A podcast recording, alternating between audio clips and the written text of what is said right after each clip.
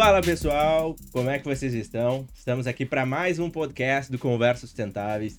Como vocês sabem, a gente sempre tenta trazer pessoas com calibre que, que possam passar o seu feedback, seja quando a gente fala de sustentabilidade na parte técnica, ou também algo mais inspirador quando a gente fala de empreendedorismo com propósito. E hoje a gente está aqui com o JP. Seja muito bem-vindo, Chiru. Muito obrigado, meu irmão. A gente vai falar de empreendedorismo, uh, propósito, se é possível, né, a gente encaixar os dois, a, a, gente vive hoje num mundo que as pessoas falam, ah, lá vem o cara falar de propósito. E eu costumo dizer, uh, cara, deixa o cara, se o cara quer falar alguma coisa que vai ajudar os outros, tu quer que o cara fique dizendo, não, não vou fazer só isso. Acho que a gente tá num mundo uh, conversando assim, que tá um pouco estranho, né? Não, uh, as pessoas acham, ah, não pode falar de propósito, outras querem falar demais. E e dizer assim para as pessoas que eu acho que as pautas de sustentabilidade tá totalmente ligado com o que a gente vai fazer. Ah, quando a gente fala de sustentabilidade, é, eu gosto de falar disso porque a grande parte das pessoas que estão no meio, elas começam com um propósito. É difícil tu ver alguém que começou com sustentabilidade depois porque achou que era uma oportunidade. Não, quando tu começa é porque tu já, tu já vê um sentido em algo, que não foi diferente comigo. Mas Vou deixar o Jota aqui falar com a gente. Te apresenta quem é o Jota, o que que, o que, que ele empreende e dá certo empreender com, com propósito? É mais difícil, mas dá certo. Né? empreender, empreender já é um desafio. Muito obrigado mais uma vez aí pelo convite, Wagner. É uma honra estar conversando sobre sustentabilidade, algo que eu acredito, como tu faz desde o início, desde a criação, desde a ideia lá 15 anos atrás surgiu a ideia do Organic surgiu em quando eu fiz um MBA em Barcelona em 2006, ao tempo que faz isso, né? Fazem quase 20 anos atrás. A ideia, né? Então assim, lá surgiu, foi a ideia inicial foi fazer um café orgânico sustentável, pagando comércio, uh, comércio justo, que é o Fair Trade, que lá na Europa é muito difundido, tem até o selo. Aqui no Brasil até hoje ainda o pessoal, o que é Fair Trade, o que é comércio justo? Quer pagar o preço justo para os produtores que, enfim, o Brasil é um grande produtor de café, mas ele exporta café verde para a Europa, para a Alemanha, eles torram lá, a gente compra de volta aqui nas lojas da Nespresso, no, na Faria Lima, enfim, a preço de ouro. Então, quer dizer, há 500 anos o brasileiro continua trocando ouro por espelhinho. Então, essa foi o propósito inicial de fazer um produto inovador, sustentável, pagando o preço justo para os produtores brasileiros, exportar um produto brasileiro para a Europa com valor agregado no Brasil a mudar um pouco essa história de trocar ouro por espelhinho. E aí foi inicial, né, essa, essa inspiração, né, esse propósito. E claro, aí foi todo um desenvolvimento. Depois fui passar uma temporada na Índia, fiquei três meses na Índia. E lá, pô, aprendi a meditar, fui nos ashrams no sul da Índia, em Kerala. E lá eles falam muito sobre. Eles falam sobre o karma, né? O que, que é o karma? Eles falam todo mundo, para eles lá, karma é que nem 2 mais 2 é 4. E aqui no Brasil, falar karma, a pessoa fica assustada. Né? Na verdade, karma nada mais é do que ação e reação. Que a gente faz claro. pro outro ou pro mundo volta pra gente, né? Uh, no, nas mínimas coisas, até para eles lá, né, maltratar um animal, eles têm todo aquele cuidado com a vaca, enfim. E, e eu aprendi isso na prática e pô, eu pensei que eu quero, quero fazer um negócio, um produto, enfim, uma empresa, meu próximo negócio, já era minha segunda empresa uh, que tenha um propósito que, uh, na verdade, não era, nem pensei na palavra propósito, aí trazendo essa coisa. Hoje em dia todo mundo fala sobre propósito, propósito aqui, propósito lá. Eu nem tinha essa, essa palavra, a palavra era mais um karma, karma positivo, de fazer o bem para o outro, fazer o bem para o planeta, para o mundo, e com isso ter um, fazer um negócio, né? Então, fazer, conseguir fazer um negócio que fique em pé, aí tá o desafio, respondendo um pouco também, né? Fique em pé sendo sustentável e tendo um karma positivo. E é bem possível, sim. Eu não vou dizer que é fácil, porque daí eu estaria mentindo, mas é possível e cada vez mais aí as pessoas estão informadas e querendo, as nova geração aí também, é, olhando, enfim, rótulo, diversas coisas para ver se, se aquilo ali que estão falando realmente é verdade ou não. Né? Legal. Sabe que eu, eu costumo, quando me perguntam de negócio, para mim sempre foi muito fácil a minha escolha. Né? Quando eu empreendi, eu, é, eu, eu, eu, empreendi por propósito, eu digo, não, não foi uma coisa que eu sonhei, quero ser empresário. Foi acontecendo porque eu queria uh, que as, o mundo fosse de uma outra forma, que uh, eu não me encaixava, nunca trabalhei mais de três meses em uma empresa, não sei se eu já falei isso abertamente, mas eu nunca consegui porque eu sempre preferi, eu falava assim, pô, como é que o cara trata assim as pessoas? Como é que a empresa olha somente para isso? A gente tem um aspecto. Então eu resolvi empreender justamente por causa desse viés, né? Eu acho que a gente vai ter um papo aqui um pouco holístico também, né, da visão. Quando a gente fala de sustentabilidade, tem essa, esse lado holístico, não simplesmente uh, econômico, não só o lado racional, mas como é que a gente encaixa tudo? Como é que a gente encaixa o ser humano? Porque a gente não é algo linear. A gente tem um dia que a gente acorda bem, tem outro que a gente não acorda tão inspirado. Tem dia, dia que a gente empreende, a gente acha que a gente é muito bom, né? tem outro dia que a gente acha que a gente é o pior do ser humano. E, e isso é, é, é a nossa vida. Quando, uh, antes disso, o, como é que era o Jota no dia a dia? Como é, uh, antes da, do empreendedorismo, como é que foi fazendo? Como é que se chegou até aí? Muito bom, baita pergunta. Eu vou voltar lá atrás. Eu comecei a empreender, eu tinha 18 anos. Estudei aqui na PUC, inclusive. É, aqui a gente está na Tecnopuc, né? Então, para o pessoal que está assistindo aqui em Porto Alegre, me formei na PUC de Porto Alegre em Direito. E, na verdade, na, no início eu estava recém começando, estava no primeiro ano de direito na PUC e também não, não entrei num estágio, fiquei três meses ali como estagiário. E no terceiro mês eu pensei, cara, não é isso que eu quero fazer, cara, não acredito no que esses caras estão fazendo, não acredito na liderança, não acredito. De novo falar a palavra propósito, mas enfim, não era exatamente o propósito, era o porquê de eu estar fazendo aquilo lá. Não vi um porquê uh, positivo e resolvi sair da, do, do, escritório e buscar meu próprio caminho. Aí fiz um curso, e aí é, um curso até que foi com o China Chique, e, que eu fiz um podcast outro dia, inclusive, que é o Eduardo Chinechi, que faz diversos treinamentos, e saí desse treinamento de um fim, final de semana falando, cara, eu quero empreender. E, e junto com isso, daí eu fiz um, um, treinamento do Dale Carnegie, que foi o melhor curso que eu fiz na minha vida. Eu tinha, imagina, eu tinha 18 anos, não tinha nem, é, recém-feito, 18 anos. Lembro que era um curso de três meses também. E eu saí, comecei sem nenhuma empresa, sem nada, e terminei o curso do Dale Kern com empresa aberta e a primeira revista impressa, que era uma revista de venda de carros que com legal. foto. Foi 2001, faz bastante tempo. E era como se fosse assim um marketplace de venda de carros, como hoje tem nos aplicativos, tipo Web Motors, enfim. É, na época não tinha, né? A internet estava recém engatinhando ali, mas era uma revista e deu super certo o negócio. Também é até bacana, porque depois eu é, evoluí para uma, uma revista de imóveis, que chamou Imóvel Class. E eu sempre gostei de carro, como não era, quando era é, pequeno, então, enfim, meu pai precisava vender um carro, eu que anunciava lá no Classificados, lá com 8 anos de idade. Então, é uma coisa que eu sempre gostei de carro, até hoje gosto. Uh, tirei um pouco o pé, mas uh, continuo, uh, até por questões da sustentabilidade, enfim, bate um pouco algumas coisas, mas eu gosto muito de carro. A gente tem que assumir nossas paixões, né? O que a gente gosta. E, e para uma, uma revista de imóveis também, por, enfim, gostar de imóveis. Meu avô foi corretor de imóveis, meu avô foi general do exército, depois corretor de imóveis, investiu em imóveis. Eu, meu pai ainda falou, por que não faz uma revista de imóveis, né? Fiz a revista de imóveis, deu super certo, tem vários amigos são construtores aqui em Porto Alegre. E tem as construtoras hoje, estão super bem sucedidas aí e foram os primeiros anunciantes deu super certo o negócio. Então, assim, respondendo um pouco a tua pergunta, né? Então, trazer um pouco também das paixões uh, internas que estão lá dentro, né? E assumir elas. E, pô, como é que eu posso fazer disso aqui um negócio, né? Então, tem um pouco disso aí, de sentir também, né? Perfeito. Uh, eu até não tenho um ponto assim que Hoje, exatamente, né? Falar de propósito é um pouco saturado. Eu acho que ninguém pensava em propósito quando, há, há anos atrás. Tu não falava, ah, qual é o meu propósito aqui? Tu, é, é, acho que era isso. Pô, o que, que me faz bem? O que, que faz sentido para mim, né?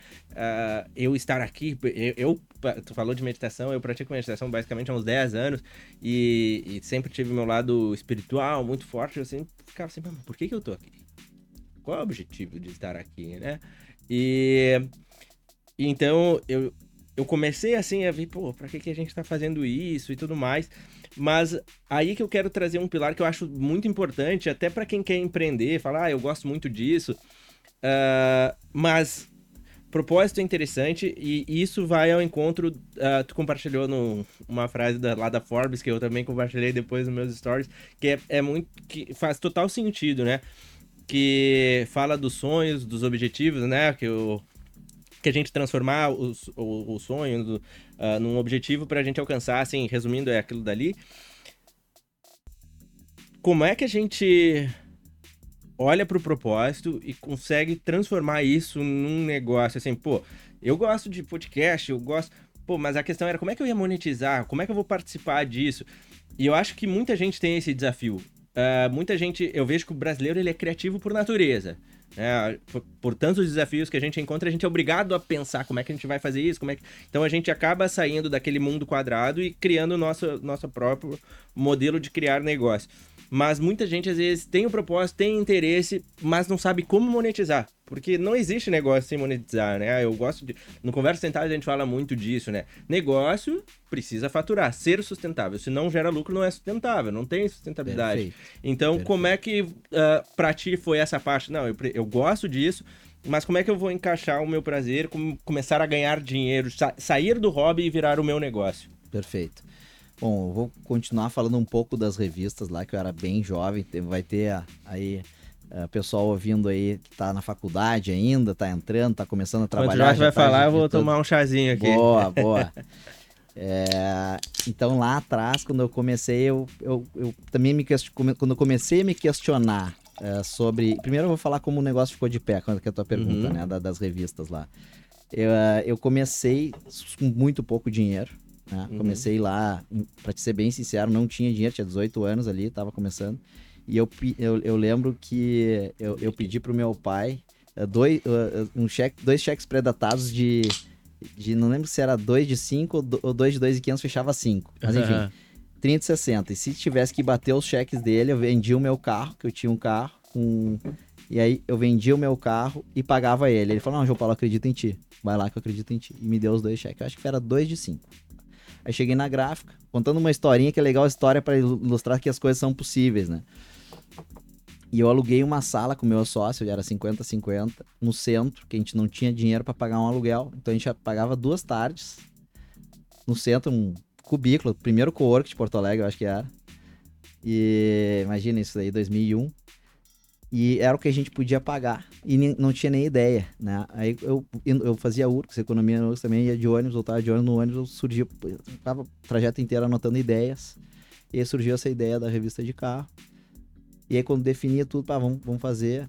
E ninguém acreditava. Quando comecei a vender, pô, vamos fazer pros, pros lojistas de Porto Alegre, pá, como é que vamos fazer o, o, produto, como é que vai ser, tá? Não, mas, cara, não quero, eu não sendo classificados já, não quero revista.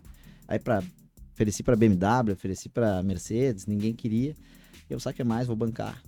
E aí eu, pedi esses dois cheques pro meu pai, de, de, de 30 e 60, fui na gráfica. A gráfica, não, beleza, pode ser 30 e 60. E imprimimos a primeira revista, dei anúncio para todo mundo, para Mercedes, para BMW, para Nissan, enfim, as revendas regionais, né?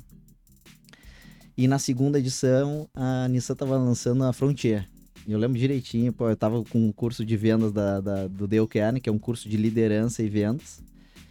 E, de novo, é um curso que tem no mundo inteiro e tal, mas é, um, é super bacana. E usei as técnicas de venda do, do curso e lá eu vendi a capa da revista pelo preço, por 15 mil reais, que pagava a primeira edição e já sobrava 5 pau no caixa. E então fui lá, é, dei, dei o dinheiro para a gráfica, que era uma gráfica aqui do, do, da Palote, dos padres aqui é. de Porto Alegre.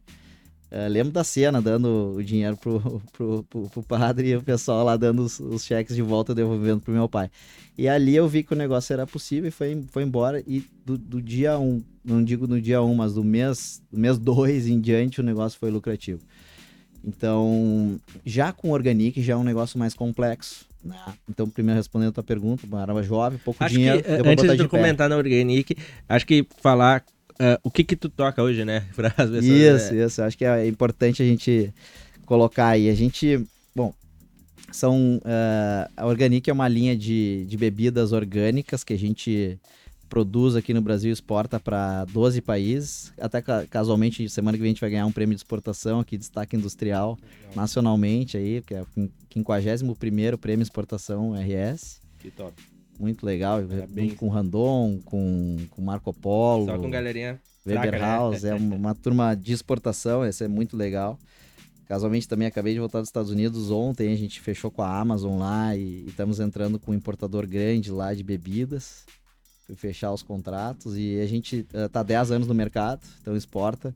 Uh, vende aqui no Brasil todo, uh, Panvel, Pão de Açúcar, Zafari, então uma linha de bebidas saudáveis, orgânicas, então assim, não tem soja, não tem corante, não tem conservante, tudo na área de pensado na base da sustentabilidade mesmo, né? Aquela coisa do, do propósito, ah, não, é realmente porque faz bem, então assim, a gente busca os fornecedores, eu vou mesmo lá para Amazônia, no Paraná, nosso fornecedor de mate, são, enfim, amigos, conhecidos, sei quem é, como é que produz, pagamos o preço justo.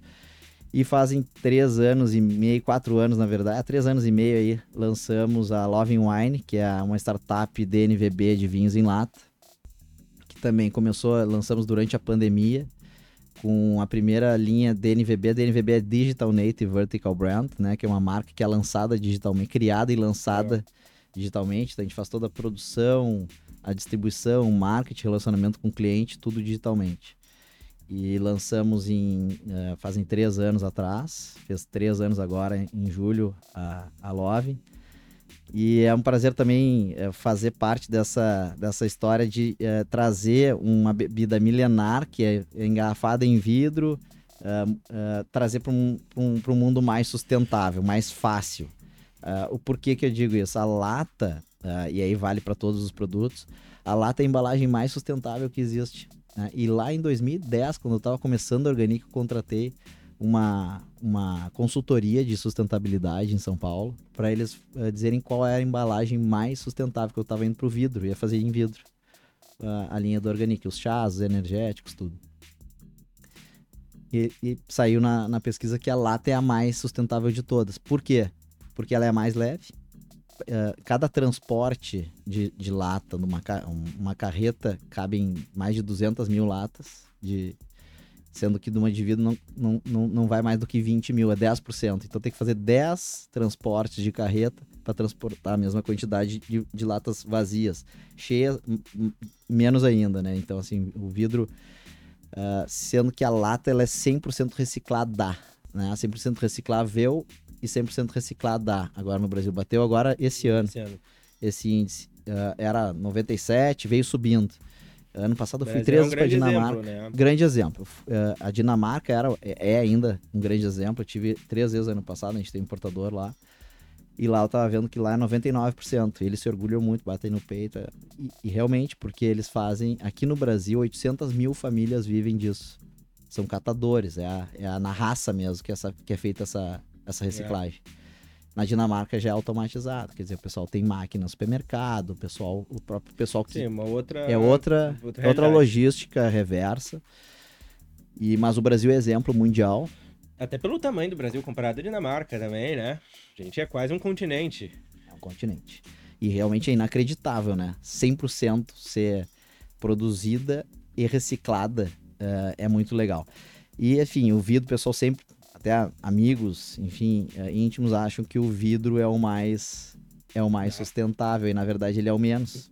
Com certeza. Né? Porque vai para fundo de rio, uh, enfim, é, é, é uma pena estar falando isso, mas é a né? verdade, né? é a realidade. Não, e todo o ciclo de produção. Muita né? energia, muito, muita energia para produzir o vidro. É, tem, tem um cálculo que as pessoas às vezes não colocam, que é que a gente chama, né, que é o ACV, que é a análise do ciclo de vida, de todo aquele processo para dizer o quão qual é o impacto dele, o quanto ele é, é sustentável de verdade, né?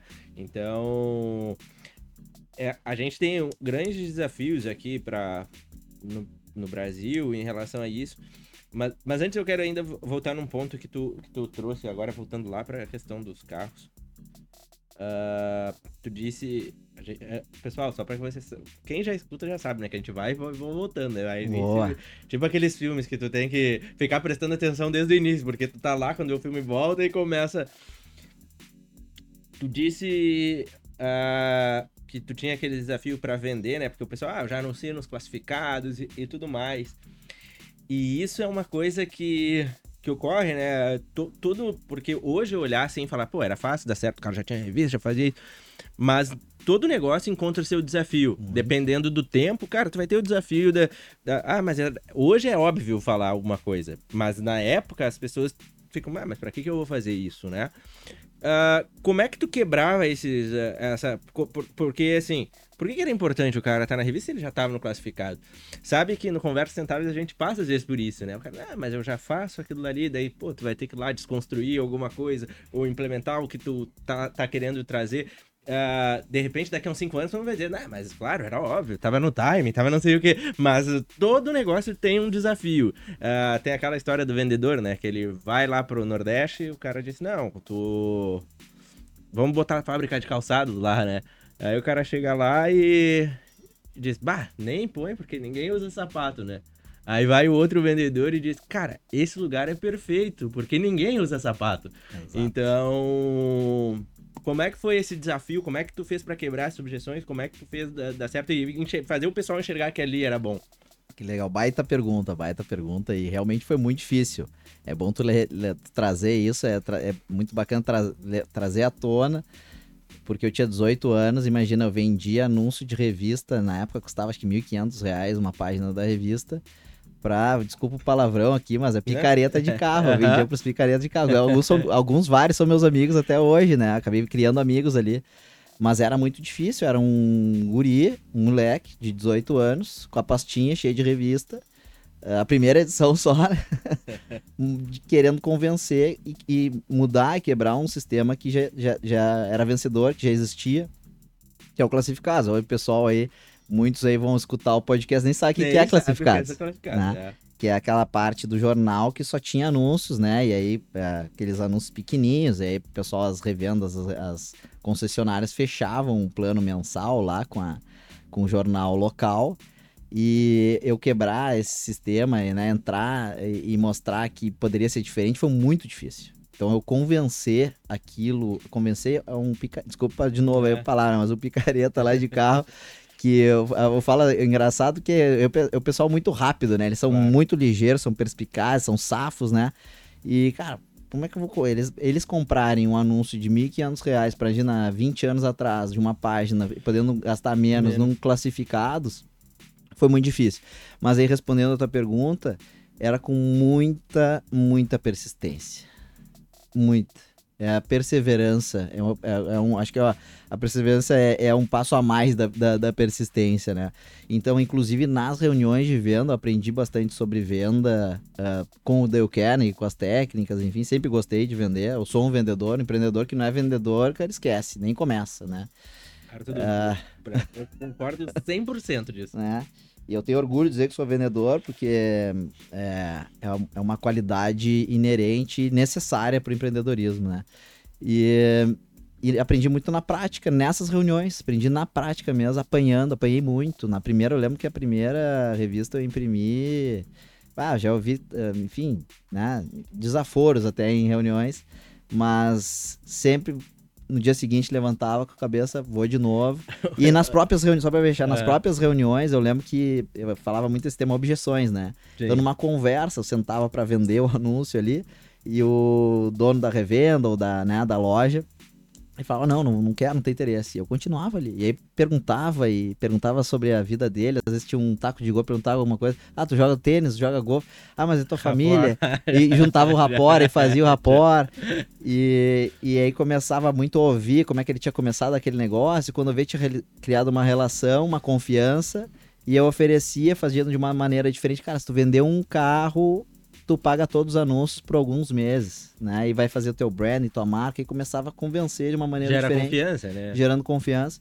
Mas foi muito difícil, eu tomei muito não, mas muito não mesmo. E, e eu lembro que a média era cinco objeções né? Em cada reunião. Então ele dizia cinco vezes não, para no final dizer assim. Hoje em dia, na primeira, eu já. Ah, o cara diz não, na primeira já. já. É, é até bom relembrar essa história para ver quão foi difícil lá atrás, como a gente pode melhorar as técnicas de venda sempre. Ah.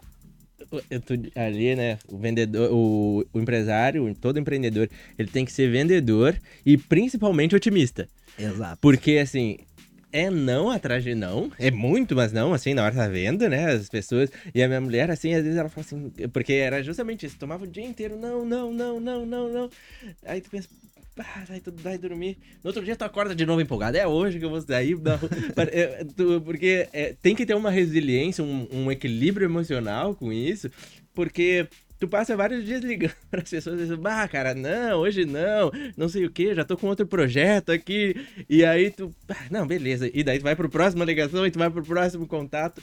E, e é muito legal isso. Uh, e aí vem, né, essa questão de que quando se empreende, entra o propósito. Eu, uh, quando me perguntam, eu digo, cara, é muito, mim é muito mais fácil trabalhar com o que eu amo, porque, por exemplo, eu não me vejo fazendo outras coisas assim que não sejam relacionadas às pautas de sustentabilidade. Para mim isso me dá prazer, eu quero ter minha família, que meus filhos tenham orgulho disso, sabe?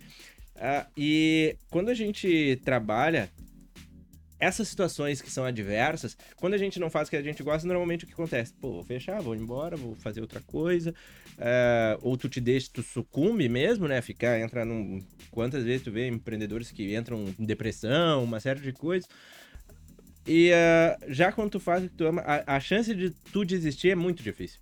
Uh, porque tu, tu te vê fazendo aquilo dali, porque uh, tu só cria uma outra estratégia, né? E eu, particularmente, eu digo, né? Situações que já tive diversas, familiares, financeiras, tudo. E nenhum momento eu fiquei pensando, não, agora eu vou então vou lá fazer o um negócio que é mais fácil aquele caminho, porque é, hoje, é, tu sabe, a questão de network é muito mais fácil dizer para um fulano ligar, cara, quer que eu faça teu time comercial, ser teu diretor comercial e ganhar um bom salário? Pô, existe isso, mas tu tá lá se desafiando o dia inteiro, tomando não, tu tem que amar, né? Como é que tu vê essa questão da, que nem tu falou da, da perseverança, uh, qual a importância que, o que isso tá ligado com a tua trajetória? Ah, vou te dizer sinceramente que totalmente. Totalmente. É, a Organic tem 10 anos de vida já, a gente lançou em 2012 e comecei é, a exportar por necessidade, né? A gente lançou um produto, imagina, era energético orgânico, o primeiro energético orgânico do Brasil e, e único até hoje. Uh, eu comecei a buscar mercados mais evoluídos, como Estados Unidos, a Ásia, Japão, uh, para comprar o produto e graças a Deus eu consegui. Né? Então, por exemplo, agora voltando, 10 anos depois eu continuo fazendo feira. Esse ano já foi é a segunda vez que eu vou para os Estados Unidos fazer venda, ir lá bater na porta, né? sentar, fazer a mesma coisa, ouvir, ouvir, ouvir a objeção e aí Por conversar. Porque... então, aí casualmente também, há dois, um mês e meio atrás, entrou o primeiro, nosso primeiro pedido da Droga Raia, Drogazil, são duas mil lojas, a gente entrou com a Organic, tanto com os energéticos orgânicos quanto com os chás. E eu fui buscar nos e-mails qual foi a primeira reunião que eu fui lá, né? Que eu já tinha ido lá. Foi em 2014. Falei, fazem nove anos. Pra fazer um negócio. E aí entrou faz dois meses o pedido. Ah, eu, cara, realmente, velho, as coisas não, não é do dia pra noite. Pessoal, essa geração de dia que é muito imediatista, que é as coisas do dia pra noite. O Zaf, próprio Zafari aqui, uma baita rede aqui do Sul, um grande cliente nosso, demorou oito anos para entrar. O Organic. Então, assim, as coisas uh, claro que às vezes as coisas são muito né, mais fáceis, enfim, tem vários cases para se falar aqui, mas às vezes realmente é perseverança, é lá e, e, e ir para cima.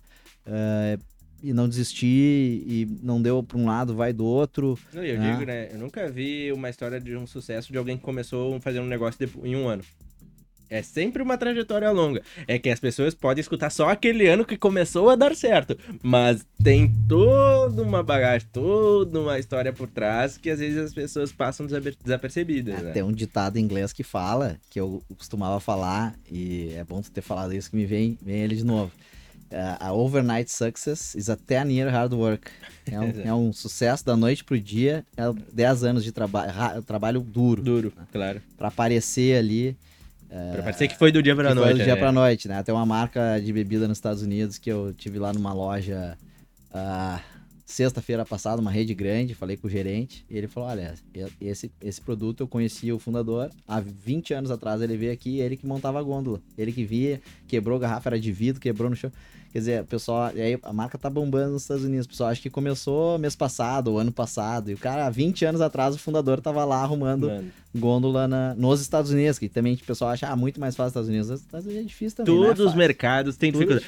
É aquele que pensa, ah, não, uh, o meu pai sempre dizia. Uh, de, meu pai, assim, faleceu ano passado, mas era o meu consultor, né? E, eu, e ele falava assim, eu lembro quando era pequeno, assim, piada, não, porque vou fazer aquilo, vou para outro país. E, e ele falou, cara se tu não mudar a mentalidade, todo lugar vai ser difícil.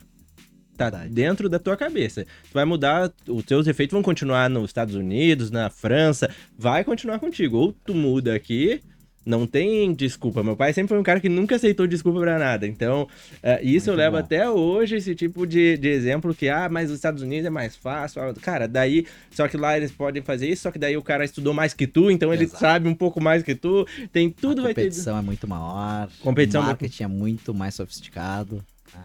O- Exato. Então, mas ah, agora que a gente falou um pouco de propósito, vamos falar de business mesmo. Ah, quais são os países que, que a Organic? Ah, o- onde é que vocês estão? O- Como é que tá sendo esse crescimento? Quais são agora? Porque assim, beleza, as pessoas às vezes também têm a impressão de que, não, já chegou lá, não tem mais desafio algum. Sempre vai ter desafio, né? Eu, eu não vejo ninguém, porque a, a diferença é que os desafios às vezes ficam maiores, né? Exato. O- ah, será que eu preciso me arriscar a esse ponto? Será que eu preciso tomar esse risco? Eu já t- tranquilo ou não? Eu preciso. Como é que é, como é que tá sendo essa trajetória? Quais são os desafios de uma empresa que eh, já passou pelo primeiro estágio e tá buscando agora sonhos, eh, voos mais altos? Excelente pergunta. Antes de responder ela, vou, vou lembrar do teu pai da frase. Gostei muito dessa sobre a desculpa que não aceitava desculpa. Eu gosto de uma que é quem quer faz, quem não quer arranja uma desculpa. Exatamente. E, e é possível, os sonhos são possíveis, claro, precisa arregaçar as mangas e fazer. E agora, respondendo a tua pergunta, o nosso principal foco agora é os Estados Unidos, né? Expandir lá, que é um baita de um desafio, né? Um, realmente um, um- um grande desafio. É, a gente exporta para Dinamarca, para Europa, Japão. é, agora, cara, a gente entrou no Canadá, chegou lá com o mesmo importador do Guaraná Antártica, inclusive o pessoal adorou o produto. e, é, já estão começando a, a vender o produto.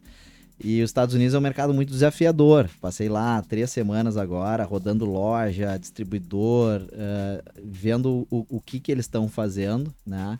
E eles estão 10 anos na nossa frente, em qualquer área. É, né? Tanto aqui como podcast, eh, sustentabilidade, marketing, produto. Olha, poucas áreas que eu acho que o agro aqui no Brasil está muito, muito avançado, muito evoluído. Eu acho que isso é uma. eu acho que é qualidade única, nossa, é, né? é, é das poucas coisas que o Brasil E não diria que ainda tá na tem frente. brasileiro que não valoriza o nosso é, agro. nosso né? agro é muito, realmente, ele é um exemplo aí mundial. É, e voltando, é, é, até dar uma dica aí para um próximo entrevistado é o Mal Esquiavon, né? E quem sabe o Frederico, o Frederico Já vai Logman, ficar o convite que é, ele fica já. convite aí ao vivo aí, para falarem um pouco do agro aí, da sustentabilidade. Mas os próximos passos é, é mercado americano, a gente entrar com a linha completa orgânica, produzir lá, né? E também é, lançar novos produtos lá. É, é um baita de um desafio, né? baita desafio. É, tem vários competidores, tem várias marcas de energético orgânico lá, mas é a Meca. É a Meca, tem muito consumidor. O, consumidor já está educado para esse tipo de coisa. É, claro, tem outros desafios em relação à logística, custo, preço, é, enfim, é, qualidade. O nosso produto tem muita qualidade, né? Ah, Tem um ponto que não, Não é só é só uma embalagem bonita, pessoal. não é, não é, É além da embalagem É bonita. vamos tomar outra aí. É, eu ia falar pra ele pegar o gelado, agora tu. É verdade, é verdade. É uma boa, hein? Quer trazer um gelado aí pro Wagner aí, vai vamos servir. É, É, é bacana também levar o produto pra lá. Eu levo até hoje, quando eu vou, eu levo na mala. Produto, a gente já tem produto lá, tudo. Mas abrir uma lata e o pessoal provar e gostar do produto, tá? Assim como agora aconteceu, eh, fui sábado visitar uma loja, falar com o gerente de loja de uma rede grande dos Estados Unidos lá, que tem mais de mil lojas. pode deixar aí. Ah, deixei. Valeu, deixa eu ver. Strike. E, e aí o, o, o gerente provar o produto e, e realmente gostar do produto, né? Falar bem do produto que a gente colocou a mão para desenvolver. Isso é, é um orgulho, assim, é muito bacana. O mercado mais exigente do mundo ah, aceitar e gostar do produto. E, claro, como tu falaste, tem muito desafio ah, lá, mais do que, por um lado, mais fácil a parte tributária, muito mais simples, mas muito mais simples. Aqui é um, é, é aquela coisa, né? Quem, o cara que dá certo no Brasil e faz, faz acontecer aqui, faz em qualquer lugar do mundo. É. Eu tava falando, sexta-feira eu fui jantar na casa de um amigo lá, que ele é diretor de uma multinacional de autopeças.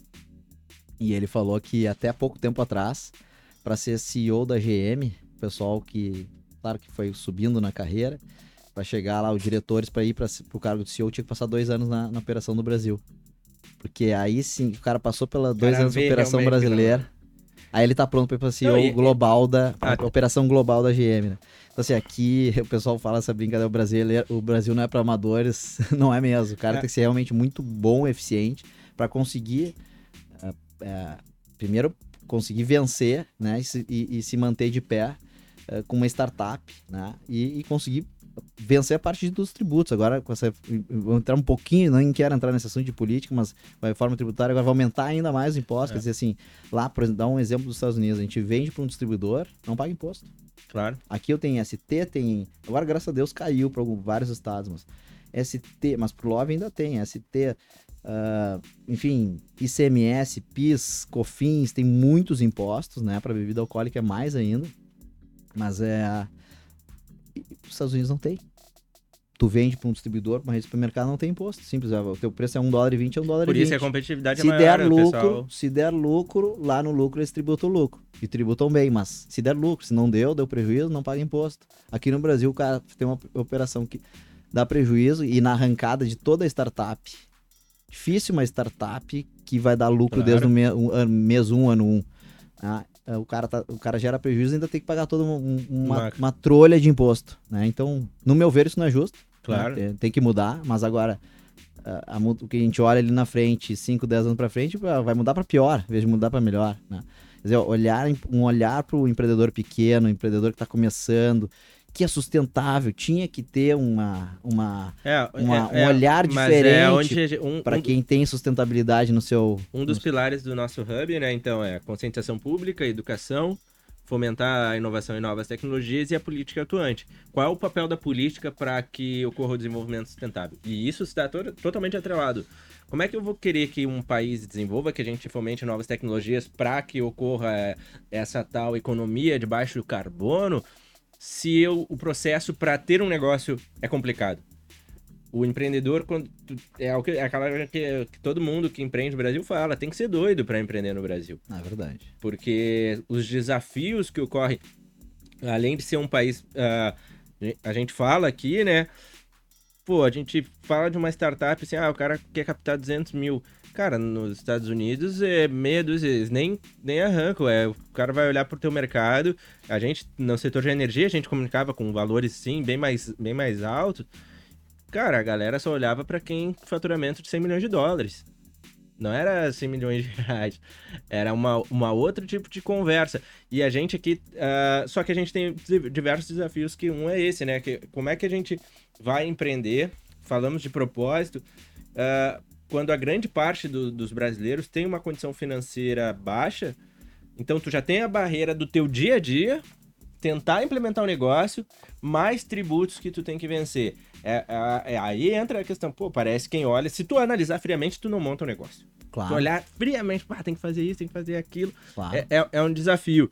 Uh, mas vamos seguir ali na questão da, tanto pode falar também da, da Loving, da, da Organic, como é que estão indo a questão de crescimento, quais são os, os principais desafios que tu enxerga, uh, porque para crescer tem desafio também, né? É, é, claro que é aquela dor de cabeça também, às vezes dor de cabeça boa, né? Ah, tô crescendo, tá tendo volume, tá tendo pessoas. Mas é um desafio botar pessoas certas, porque como é que vocês engajam o time de vocês? Como é que é o time de vocês? Porque quando a gente fala também de sustentabilidade, a gente fala do colaborador. Como é que é o, o time hoje? Quantas pessoas estão com vocês fazendo isso dar certo? Perfeito.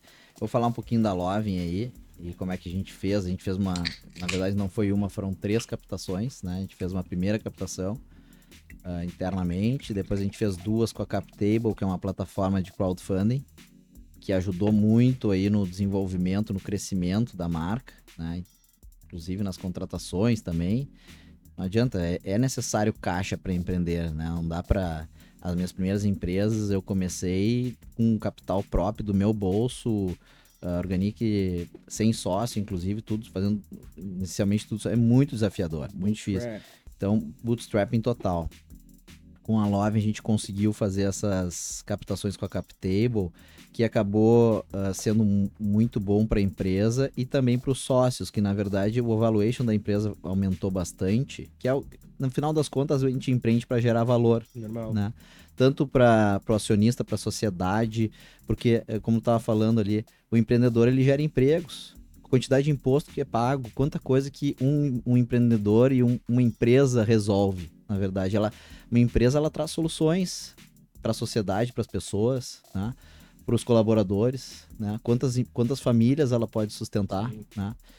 E, e assim, é, a gente foi montando, foi a primeira pessoa que eu contratei foi a Keila, se ela estiver ouvindo aí, a Keila hoje é, toca praticamente toda a operação na Love, ela é uma mãe lá da, de toda, toda a operação aí, então foi a, a primeira funcionária, depois, uh, depois vieram outras contratações, né, e, enfim, hoje tem o Lux, tem um, tem um time já montado que toca a, a operação, e a gente fez, teve algumas conquistas aí. Ano passado a gente fechou, fechou uma parceria com a Campari, então, junto com a Perol uh, Spritz, então foi super bacana. A gente fez várias ações de, de collab com eles. E, e esse ano, enfim, foram mais de seis meses aí de, de negociação com a, com a FENSA, que inclusive distribui os produtos Legal. da Campari, para começar a distribuir Love aí no Rio Grande do Sul aqui e, e Paraná. Então é um é um, é um feito aí, uma, é uma parceria que está começando aí, que eu tenho orgulho de, de falar e que é super bacana.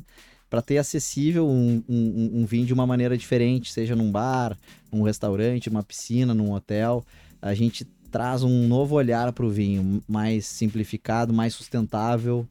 Uh, enfim, principalmente para essa questão da embalagem, como eu te falei, é mais uma pessoa para tu para tu entrevistar aí, que é o Cátilo, que é o presidente da Abralatas. Né? Então ele está bem, bem focado nessa questão de sustentabilidade. As Abralatas junta as fornecedoras de lata, que é Crown, que são as principais aí do Brasil, do mundo, né? Que é Crown, inclusive aqui de, de, Porto, de Porto Alegre, aqui do, do, do, do Ling, do, dos Ling, uhum. do, do William, se tiver escutando aí, é um dos principais acionistas, são os parceiros aí nas latas, a Crown. E hum, e ele, o Cátilo aí tá, levanta a bandeira da sustentabilidade, que é uma, um nome bacana aí é, para vir aí. É, e, e, a Organic a gente também está crescendo aí na área de exportação, né? Esse ano aí a gente deu esses passos aí para os Estados Unidos aí com a Amazon. Quais são os países hoje? Hoje é Dinamarca, Japão, China a gente tem um importador em Xangai, um importador pequeno, mas um importador. É, Dubai, é, Canadá, Chile, Estados Unidos, é, Argentina e Alemanha. Tá, que legal. Ah, esses são os principais. É, a gente fez um case aí bacana no passado de exportação para Europa, para Dinamarca. Como é que é negociar com culturas diferentes? Porque, por exemplo, pega o japonês, é diferente de tu negociar com o alemão. Uh, tu sente isso? Totalmente, totalmente. É bom, eu fui oito vezes pro Japão, né, pra exportar Organic. A gente botou, eu botei 6 mil pontos de venda do produto lá junto com a Mitsubishi. A Mitsubishi é a maior distribuidora, a maior empresa do Japão. Se não, se não, não quero falar besteira aqui, mas se não, é, se não é a maior, é a segunda maior. Eles têm desde escada rolante, os carros que são bem populares aqui no Brasil. É, enfim, elevadores, distribuidora, loja de conveniência. Então a gente entrou numa loja de conveniência deles, que é a Lawson, é um grupo que tem 12 mil lojas. A gente entrou em 40% das lojas lá, 6 mil lojas. Entramos em supermercados, enfim. Então, o, o Japão o japonês é um, é, um, é, um, é, um, é um povo bem respeitoso, bem difícil de, de, de tratar. Né? Preto Mas, no branco. Preto assim. no branco. Mas depois que tu desenvolve um relacionamento, a coisa vai. É, é, claro que tem que ir pessoalmente, por isso eu fui oito vezes para lá, olhar, olho no olho. Tinha reuniões que eu para vender para supermercadista, era o pessoal só falando, cinco pessoas na mesa, todo mundo falando japonês e não entendendo nada. né? E parece que estão é, sem bravo. Parece que estão sem bravo e tal, é super exigente. Então, assim, de todas as análises químicas, é, todas as análises, certificações, posso imaginar, são feitas para poder entrar lá o produto no Japão, é, para exportar para lá, então super difícil. Alemanha, ano passado fui muitas vezes para lá, acho que foi quatro vezes, inclusive, a gente estava vendo um, uma fábrica para invasar o produto lá. E tava tudo fechado, tudo certo. Quer dizer, já um, muito mais truculento, muito mais. E, um, e, o mercado alemão, o mercado parece que é um mercado fácil, mas não é. um mercado muito competitivo, de muito preço, mais difícil que os Estados Unidos, né? Tem, tem energético lá vendido a 35 centavos de, de euro na gôndola, no supermercado. Então, assim, competir é muito difícil na Alemanha. E, e estive nessa fábrica aí duas, três vezes para a gente começar a produzir organic lá e eles, uh, na verdade, o custo de energia elétrica subiu tanto que o produto que era para ficar mais barato, 35% mais barato que o Brasil, ficou 35% mais caro. Bah. É. Então, é cada centavo conta. Né? Negócio de lata de bebida, cada centavo conta. E a energia subiu, parece que 10 vezes a conta de energia lá. Então, inviabilizou essa operação de produção local na Alemanha, mas a gente continua vendendo lá. Sim. O... Essa questão, né, da, da energia tem um grande impacto, né? Que às vezes a gente não percebe. Até quando a gente fala de mudanças climáticas, uh, às vezes as pessoas não conseguem associar o impacto. Uh, claro que lá teve outras questões, né, que envolvem energia, mas aqui, por exemplo, a gente é um país de fonte hídrica, se tem menos chuva, se aciona a termoelétrica, tirando o fato de ser poluente, ela é mais cara. Ou seja, na ponta, na produção, é uma forma de tu enxergar que vai ficar, o teu custo vai ficar mais caro quando a gente aciona. E provavelmente é o que tu passou, né? Desses desafios que vocês têm, por exemplo, de crescer, essa seria uma outra pergunta que eu ia fazer.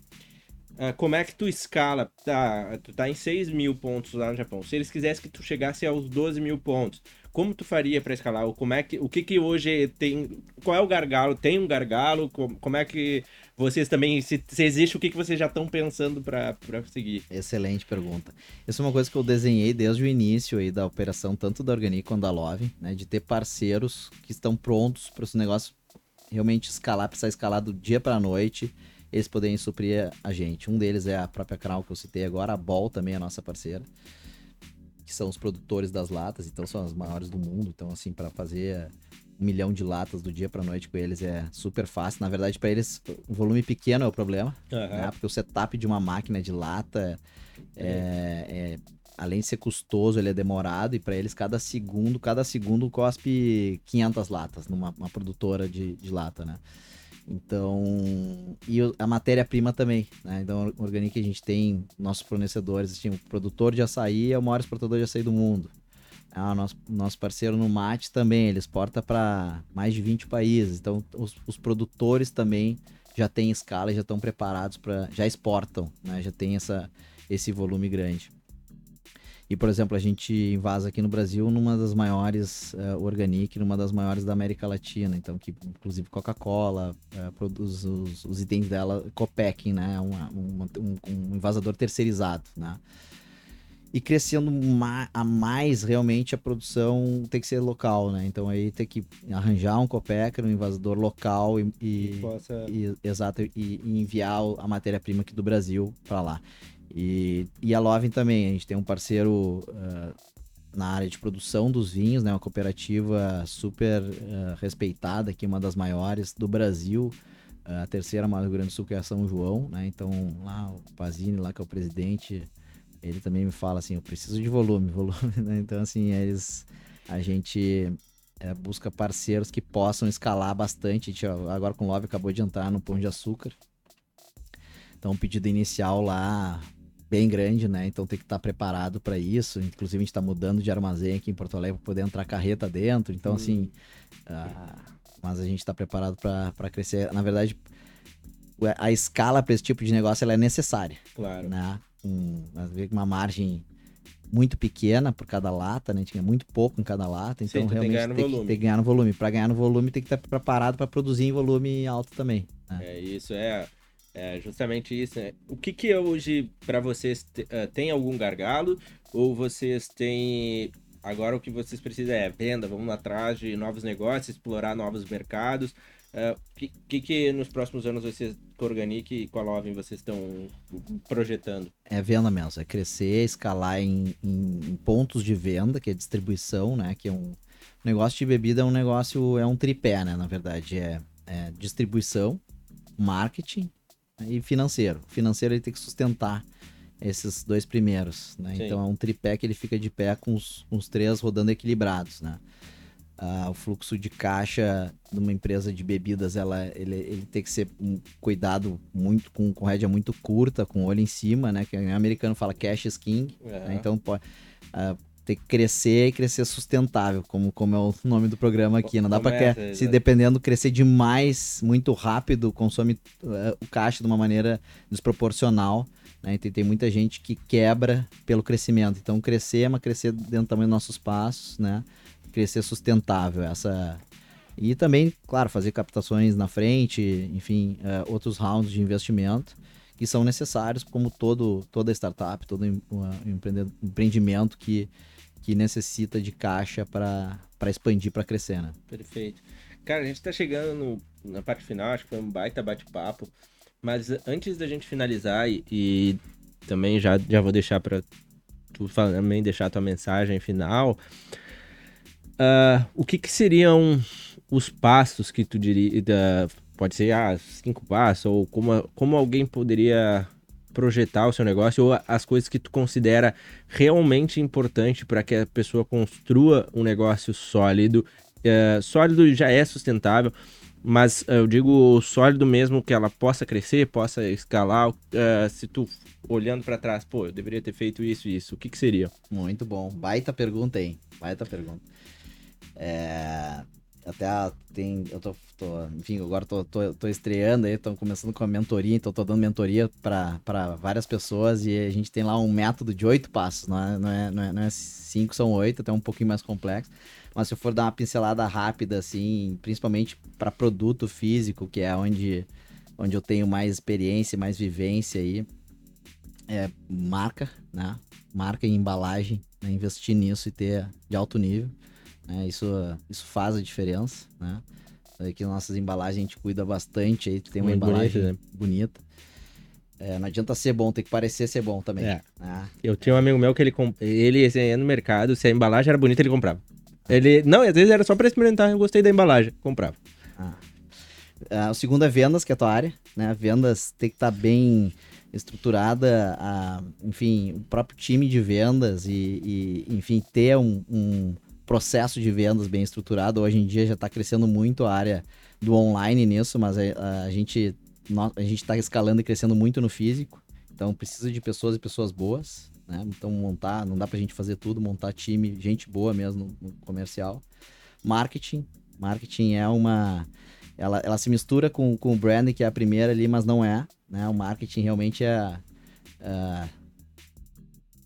produto ruim com marketing bom vende. É. Produto bom com marketing ruim não vende. não vende. Então, assim, o marketing ele é importante. E, enfim, tem muita coisa aí do, de marketing digital aí que a gente usou é, na Loving que funcionou e, e, vai mudando. Por exemplo, tem muito influenciador que né, cobra demais e aí consome caixa. Então tem que arranjar uma maneira de fazer um marketing que não consoma o teu caixa. Então é um baita de um desafio para quem empreende, mas tem claro. que fazer ó, manda produto gratuito, faz parceria, collab, enfim. Mas o marketing é um pilar muito importante aí para que uma marca uh, realmente uh, dê certo e, e, e venda, porque uh, tem uma coisa que é o sell-in, outra coisa é o sell-out, né? Vender para é, uma rede de supermercado, ou para um, um mercado, para um distribuidor, outra coisa é quanto que o consumidor final vai lá e, e tirar o produto da gôndola é. ou do próprio distribuidor, né?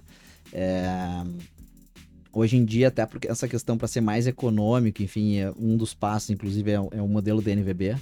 Aqui que é o modelo DNVB, DNVB é o modelo que, que foi lançado uh, a Loving, né? Que a gente uh, lançou ela, ficou um ano vendendo só, só, online, então assim, é Digital Native Vertical Brand, né? Então fazer todo esse, esse processo, e dentro dele tem lá uh, tráfego, marca, site, UX, experiência do, do, do, cliente. Tem uma série de coisas que tem que ser trabalhadas para que, que seja considerado.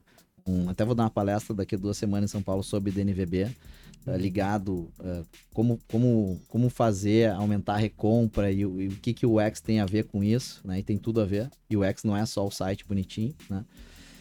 E finalmente é trabalhar, e eu, aí no meu ver, que eu acredito, é trabalhar com algo que você acredite que tenha uh, a sustentabilidade como pilar, né? Que é o que é, que é o que a gente vem falando aqui toda essa conversa. E eu vou falar essa palavra que é clichê, mas é o propósito, é que é aquela coisa do, do porquê, né? O porquê você está fazendo isso ter muito claro, né? Porque é muito, não eu ia falar muito difícil, não é fácil, mas só falar assim, né? É. E para quem tem um, um, porquê forte e claro, que é do Simon Sinek, todo mundo sabe e tal, mas realmente pega. Uh, o porquê tá tá sendo claro, se ele tá sendo respirado, porque o cara não desiste, ele mantém, né? Ele Exato. persiste e persevera. Então, assim, ter um porquê bem claro e, e, e, vibrante dentro de si né? É o que faz a gente não baixar a cabeça e tomar porrada e levantar no dia seguinte e ir de novo. Com entusiasmo. Com entusiasmo. e aí, claro, aí entra um pouco das coisas pessoais, daí que são alguns hábitos que eu faço que como, uh, como empreendedor, que, pô, é, né, esse negócio de acordar cedo, tomar banho gelado, correr, hoje eu corri uma hora. Então, assim, fazer ter um hobby também, uh, equilibrar, eu gosto de pegar onda, gosto de surfar, então voltei Legal. a surfar bastante, pô, uh, tá me fazendo super bem isso, né, quando tá tempo com a família, equilibrar, né, porque realmente no final das contas, a coisa que a gente tem mais valor é a saúde, correto? E o tempo. Exato. Tem que ser bem investido, não dá para ser ficar no, só no trabalho, só no empreendedor, empreendedorismo ali. Esquecer do dia a dia. É, tem que juntar tudo isso e fazer, fazer desse limão uma limonada. Saborosa. Muito legal, muito legal. Pessoal, uh, pô, espero que vocês tenham aprendido como eu aprendi. Eu sempre, eu, eu costumo já falar isso para vocês. Mas para mim é muito legal porque é uma hora que eu tenho de consultoria, de mentoria, aprendo muito e agradeço também vocês que ficam com a gente aí, que nos acompanhem, sabem como nos achar, Instagram, LinkedIn, Facebook inclusive também. E podem mandar mensagem, o que vocês acharam, feedbacks. Jota, como é que a galera te encontra? Como é que elas encontram a Organic? É contigo, teu, teu jabá agora. Boa, muito obrigado. Bom, meu, meu Instagram é JP Satamini, Satamini é meu sobrenome, com dois T's. É, o site do Organic, Instagram do Organic é Organic com Q-U-E, como em francês, BR de Brasil. Da Lovin é lovin.wine no Instagram. E muito obrigado pelo convite mais uma vez. Foi um prazer falar contigo. Muito bom as tuas uh, reviver e, e responder as tuas perguntas inteligentes aí e estar tá dentro dessa comunidade aí é, muito bacana que tu criasse, tá de parabéns aí, é um desafio, mas é um desafio que vale a pena e é um orgulho ver, ver você colocando isso aí de pé pro Brasil todo aí. Vamos, vamos, vamos comemorar muitas vitórias aí. E as pequenas vitórias são as, são as mais bacanas. Né? Legal. Né? Tomando love. Tomando love. bora, bora. Valeu, pessoal. Até mais.